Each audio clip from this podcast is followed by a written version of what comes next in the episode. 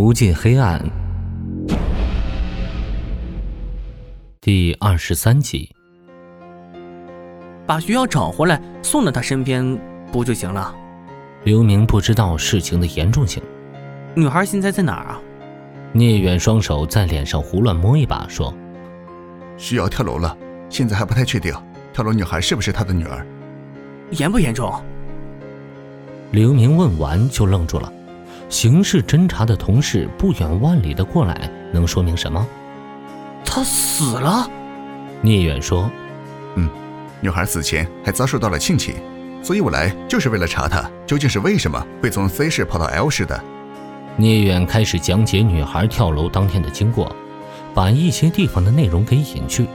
讲完后，刘明呆坐在那里，嘴巴里只蹦出来两个字，不断重复：“完了。”完了，完了，完了！徐瑶不远千里来到这省打工，他到了工作地点的时候，给他父亲打了电话，可是那是最后一通和家里人联系的电话。之后两天，每天晚上他的父亲都会给他去电话，可是总是提示关机。他天真的以为是自己女儿在工作。工作的时候不能使用手机。徐瑶去这省打工第三天，他的父亲越想越不对劲，最终他再也坐不住了，一大早就去县里的派出所报案。当时值班的民警正是刘明。刘明有些懊恼地说：“当时他过来报案的时候，我认真记录了，我把信息登记好之后存档，本来想着过两天报到上面去，没想到一忙就忘了。”要不是张哥和我说起徐瑶，我还真把这事忘了。去找答案，谁知道已经没了。这东西应该没人偷啊。聂远问：“有监控可以查吗？”刘明越发觉得懊恼。答案是没监控，只有派出所大门和办事大厅有监控。谁成想会出这事儿？聂远不想纠结有没有监控的事儿。他报案有没有说女孩身上有什么特征？让我想想。刘明又发给两人香烟，而后独自点燃，眉头微皱，开始回想当时记录信息的情况。身高这块就不用说了，年龄也对上。还有就是，他女儿腹部靠近肚脐眼的地方，有一颗豌豆大小的痣。聂远再次确认：“你确定吗？”被聂远这么一问，刘明有些怀疑自己到底说的是对还是错。不过思前想后，应该没什么问题。确定。聂远打电话给方志国，确认跳楼少女腹部靠近肚脐眼的位置是否有豌豆大小的痣。对面先是把电话挂了，三分钟之后就回过来。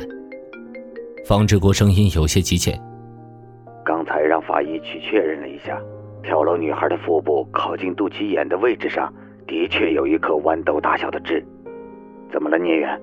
你找到女孩的家长了？等一下，方厅长。聂远堵住话筒。最近的可以做 DNA 配型的地方在哪？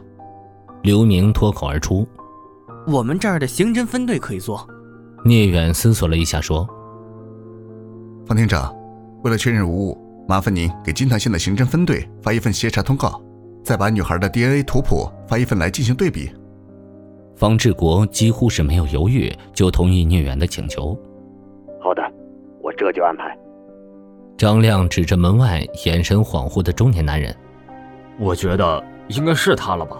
聂远一个头三个大看着门外的中年男人：“你不是搞刑侦的，你不懂，一切都得讲证据，以数据说话。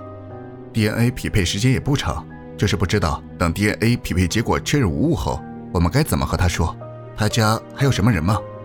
刘明想了一下，他家里啊，还有一个卧床不起的老婆，还有一个上初二的儿子。完了，这两个字一瞬间浮现在聂远的脑海里。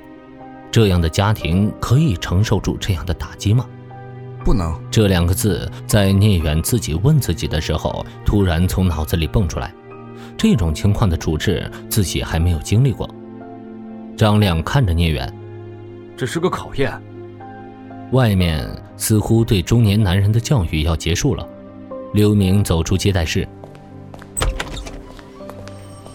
一会儿先不要走，让他在这儿等我们一会儿。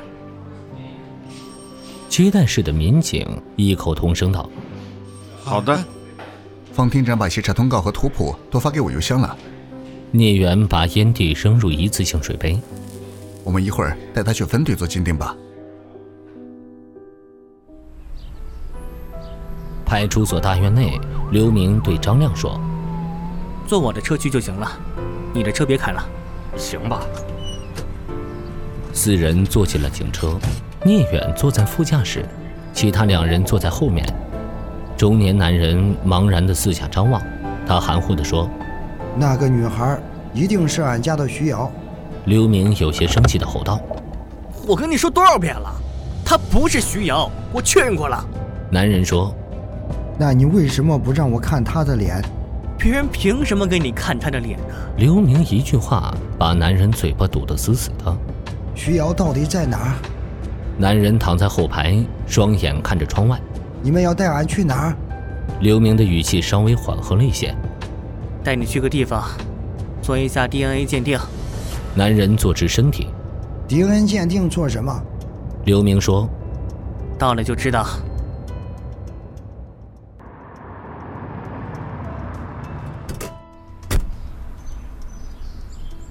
金堂县刑侦分队，聂远把协查通告递给分队队长，很快就安排技术人员采集中年男人口腔黏膜，进行 DNA 鉴定。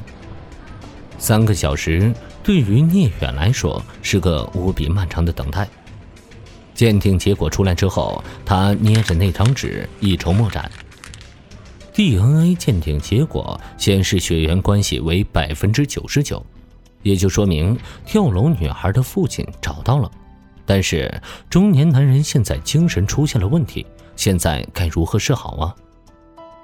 最后经过三人的协商，决定先把中年男人送回家，看看家里是否有其他亲人可以说明。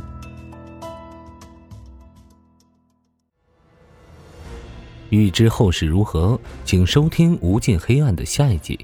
本节目由 FaceLive 声势工作室倾情打造，FaceLive 声势工作室创造声势新时代。